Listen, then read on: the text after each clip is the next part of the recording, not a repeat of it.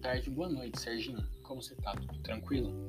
É, eu optei, então, por fazer esse modelo mais ou menos um podcast, falando um pouquinho, como se fosse um áudio mesmo, é, descrevendo a apresentação e contando um pouco sobre quem foi a, o atleta escolhido para analisar nessa perspectiva da psicologia do esporte, é, da regulação das emoções, de como a pressão dos esportes pode afetar a vida do indivíduo é, pensando tanto no id, no ego, no superego, é, em como isso vai nos formar e nessa relação que pode ser traçada em dadas situações, dadas ocorrências dentro do universo dos esportes é, e que pode traçar paralelos tanto no desenvolvimento do estudo da psicologia do esporte, dadas metodologias, como melhorar, como deixar o atleta mais preparado em seu psicológico, além do físico, né? Muito além da, dessa preparação do corpo, para que ele esteja mentalmente preparado para conseguir enfrentar as pressões,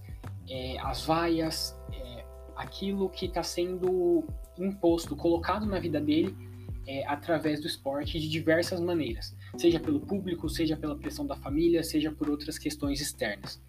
Então, o atleta escolhido foi o Dennis Rodman, é, e a gente vai falar um pouquinho sobre ele. Eu estou mandando também um material de apoio, tem algumas imagens, alguns vídeos é, que podem ajudar, talvez ilustrar um pouquinho do que eu estou falando. Espero muito que você goste.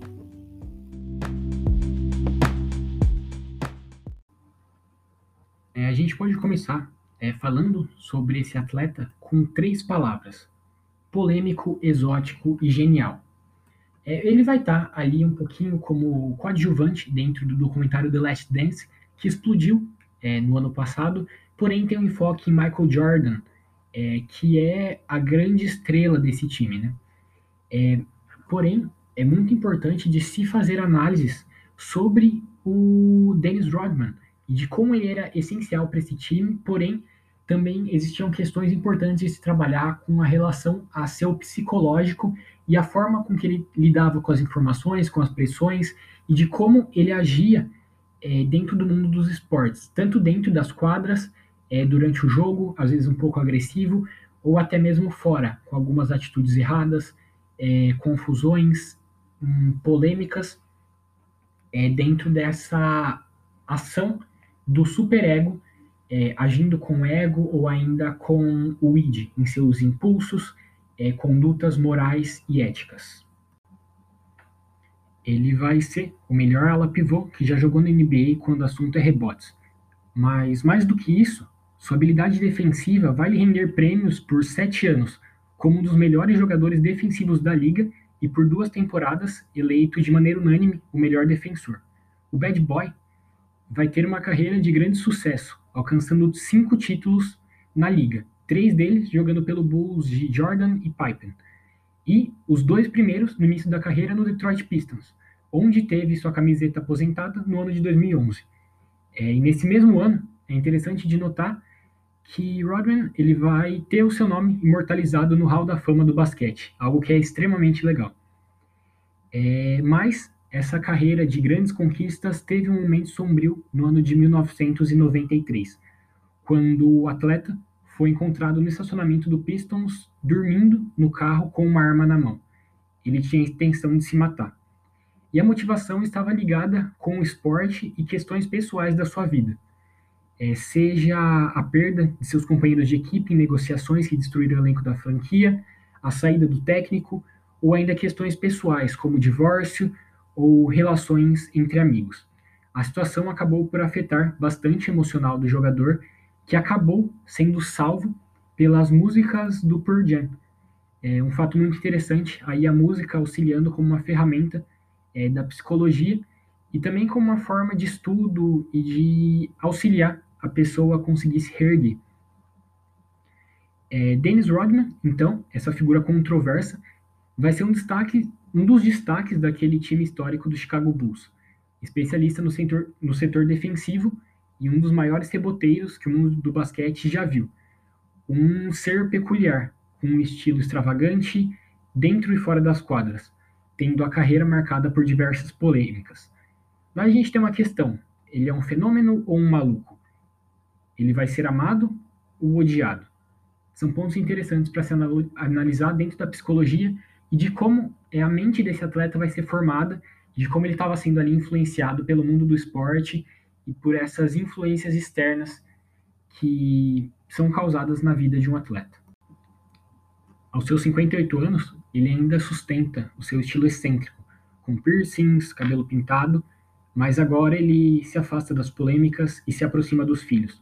Essa questão da exposição na mídia e a pressão que as pessoas, os fãs, fazem causa uma exposição gigantesca que afeta de forma direta a vida do atleta e a forma com que sua mente funciona, como a gente conseguiu ver com diversos exemplos ali citados durante a sala.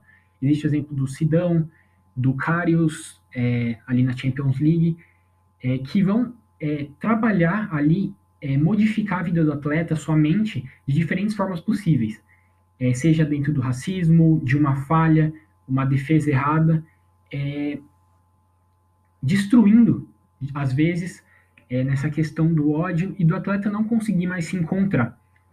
É, Rodman, ele disse assim, meus filhos agora querem tentar estar perto de mim, e eu estou tentando descobrir se realmente posso fazer isso. Ele está buscando um novo caminho. A trajetória do cinco vezes campeão da NBA é única, impossível de ser copiada ele foi de sem-teto ao, ao integrante do Hall da Fama da Liga e virou um dos ícones da cultura pop na década de 90. Há várias fontes pelas quais a gente pode aprender um pouquinho é, e analisar a vida do atleta sobre a perspectiva da psicologia do esporte, é, como do, no documentário Rodman for Better or Worse, da série 30 for 30 da ESPN que vai explorar a fascinante e enigmática vida do atleta sem nenhuma restrição, é, debatendo os pontos polêmicos da sua trajetória dentro e fora do basquete, é, pelos seus problemáticos relacionamentos familiares até o momento de estrelato com Michael Jordan no Chicago Bulls. O filme vai tentar trazer toda a excentricidade de Dennis e mostrar que ele não estava apenas querendo chamar a atenção das pessoas. É, muitas pessoas lembram é, da pessoa da contracultura que Dennis criou, mas as explicações de seu comportamento foram e ainda são frequentemente reduzidas à ideia de que ele era apenas louco ou que estava querendo apenas chamar atenção. Mas quando você começa a juntar os eventos individuais de sua vida e na psicologia que o sustenta, surge uma imagem muito mais complexa e sutil. E essa história que é interessante de ser analisada. Um ponto interessante é que ele teve muitas dificuldades na infância. Ele foi nascido em Nova Jersey, mas criado em Dallas. Foi abandonado pelo pai e criado apenas pela mãe e por duas irmãs. Por causa de um crescimento tardio, ele não teve um destaque como jogador de basquete durante a escola. Ele foi zelador de um aeroporto para ganhar dinheiro após terminar o ensino médio e chegou até ser expulso de casa pela irmã. Porém, após um surto de crescimento, ele passou de 1,70m para 2,08m e o ala pivô começou a ganhar destaque em algumas ligas de verão, é, como o Southeast de Oklahoma. Na faculdade, ele foi considerado um dos melhores jogadores do país três vezes, e mesmo assim, ele era alvo de persistentes insultos raciais em uma comunidade que hesitava em abraçar a estrela de descendência afro-americana.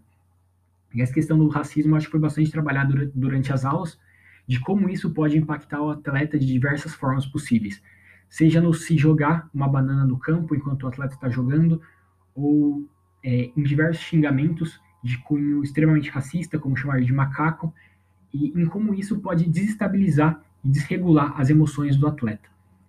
É, ele vai ser draftado pelo Detroit Pistons em 1986, onde ele consegue construir uma forte ligação com o treinador Chuck Daly, é, que se torna uma espécie de um pai que o atleta nunca teve. Suas três primeiras temporadas em Detroit foram de pura evolução e ele passa de um simples reserva para um dos melhores defensores do time. Ao lado de Isaiah Thomas e Danny Dummers, ele foi bicampeão da NBA nos anos de 1989 e 1990, formando os Bad Boys. É, eu acho que é muito interessante essa nomenclatura e marca muito essa fase do basquete. E antes de deixar os Pistons em 1993, ele foi eleito duas vezes para All-Star em 1990 e 1992 e foi o melhor defensor da NBA em dois anos, em 1990 e 91. Então a gente pode passar por uma parte de pensar sobre a regulação das emoções no esporte. A gente tem um homem negro vindo da pobreza, que passa por uma, uma pressão esportiva gigantesca e tem a necessidade de ter constantes resultados positivos é, em todos os times pelos quais passava, seja no San Antonio ou ali junto com os Bad Boys. É, e ele precisava encontrar uma maneira de controlar esse fluxo espontâneo das emoções, um processo que é extremamente complexo. É, nessas reações positivas ou negativas a determinados eventos percebidos. Ele sofria com vaias, é, constantes críticas pela, por parte da mídia e também pelos torcedores.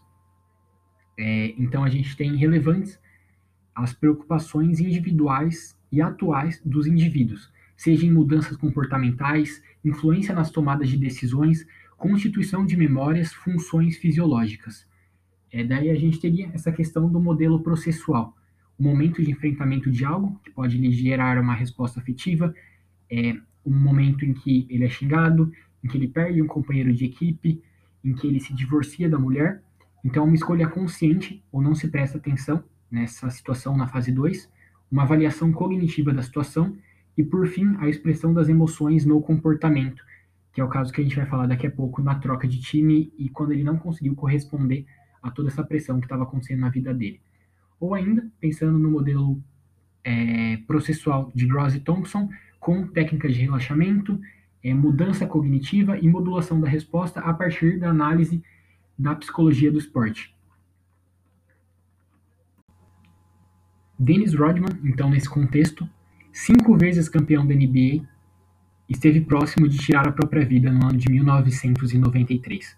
Mas, de acordo com uma entrevista recente, ele foi salvo pelo Pearl Jam. Ele disse: só queria sentir-me amado por alguém. Os meus pais nunca quiseram saber de mim. Quando cheguei a Detroit, fui muito bem acolhido. Mas, de repente, quando deixamos de ganhar, tudo começou a desmoronar-se e muitas pessoas me abandonaram. Sentia-me sozinho, não tinha nada. Então, um dia eu escrevi uma nota e fui para o estacionamento do The Palace. Eu tinha porte para arma e uma arma no carro. Eu a segurei em minha mão. Mas por alguma razão, eu coloquei esse som para tocar. Enquanto ouvia, eu fiquei debatendo comigo mesmo. Não tinha nada a ver com basquete. Tinha tudo a ver com o amor que eu queria e que de repente me deixou. E veio essa música, Even Flow e Black.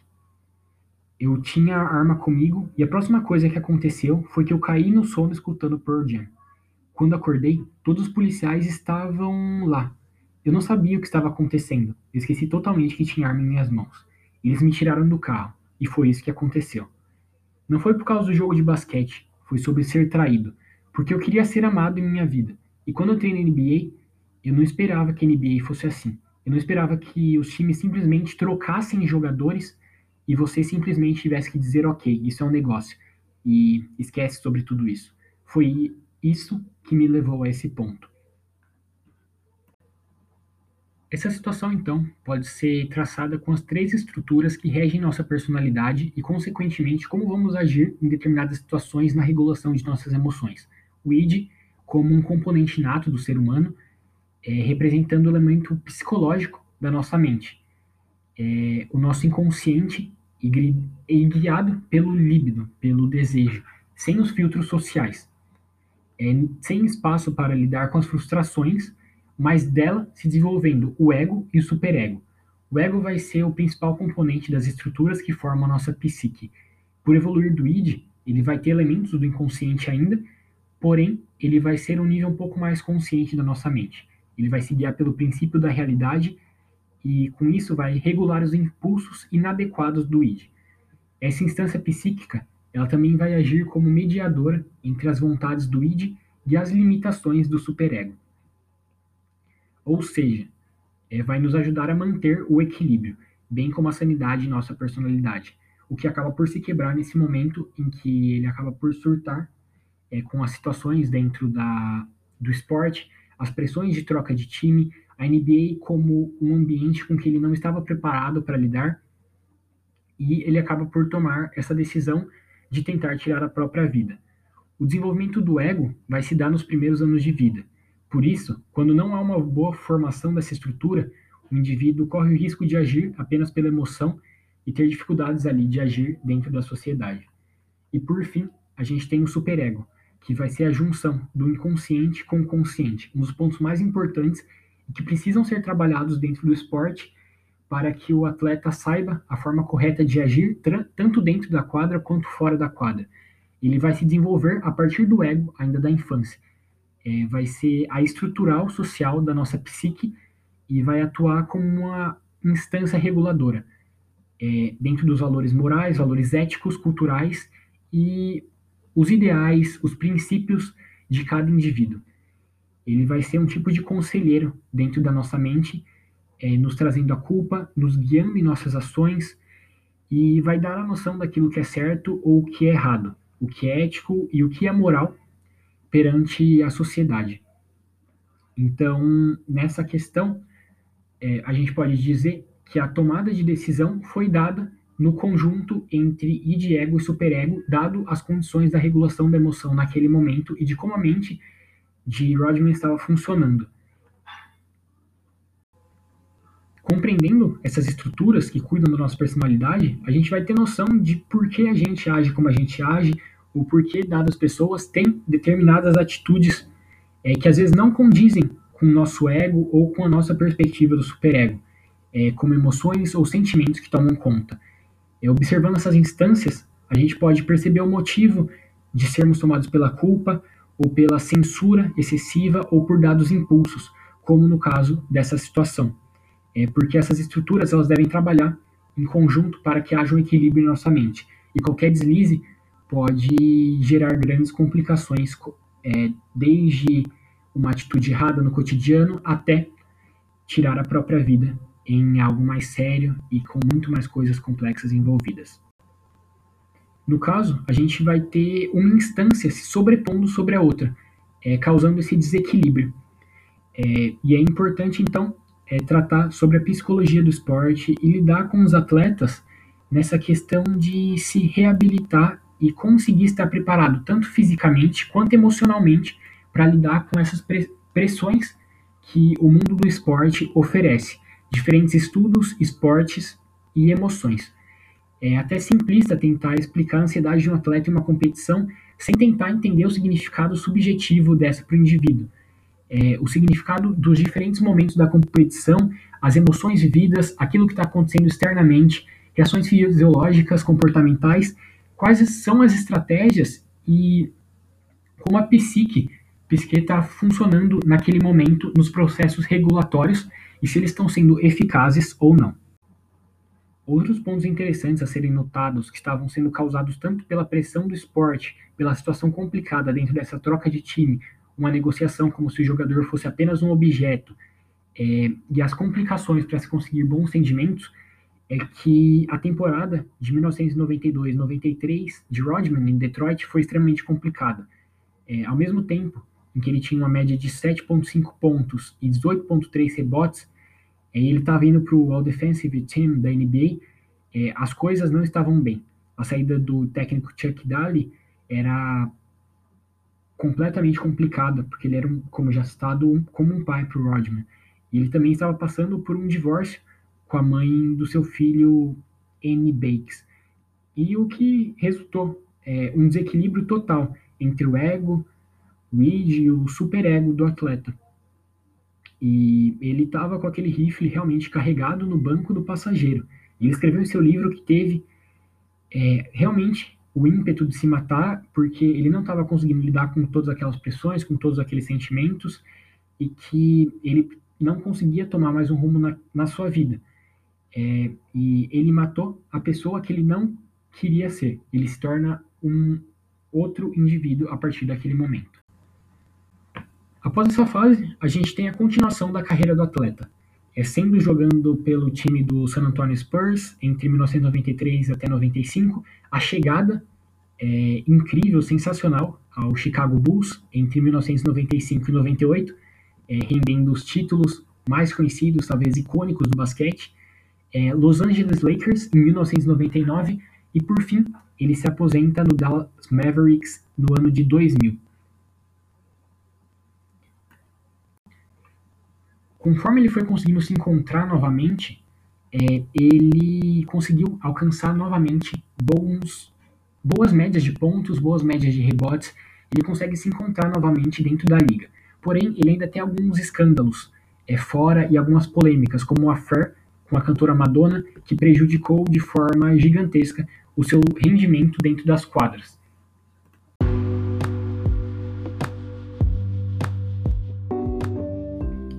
Vai ter alguns problemas então de indisciplina, algumas complicações com outros jogadores, é, brigas dentro e fora de quadra. É, enquanto ele passava por todos esses times, é, ele tem um acidente de moto e várias coisas interessantes a serem analisadas é, na carreira do atleta. Por fim, a gente chega na carreira após é, a sua aposentadoria no Dallas Mavericks, onde ele não teve um desempenho interessante e ele não foi muito aclamado, não estava a fim de jogar naquele time, não tinha a, o ímpeto para ser um Maverick, como um dos atletas disse. Ele conseguiu ter o mesmo ou até mais destaque fora das quadras do que dentro dela, não só pelo seu estilo, mas por ser esse ícone, essa figura marcante, não sendo isso propriamente negativo ou propriamente positivo. Ele frequentou também círculos da imprensa de celebridades, como Carmen Electra ou a Madonna. É, e após a sua aposentadoria, ele tem outras coisas bastante polêmicas, é, como amizade pessoal com o ditador norte-coreano Kim Jong-un e também o apoio à candidatura de Donald Trump para o cargo de presidente dos Estados Unidos.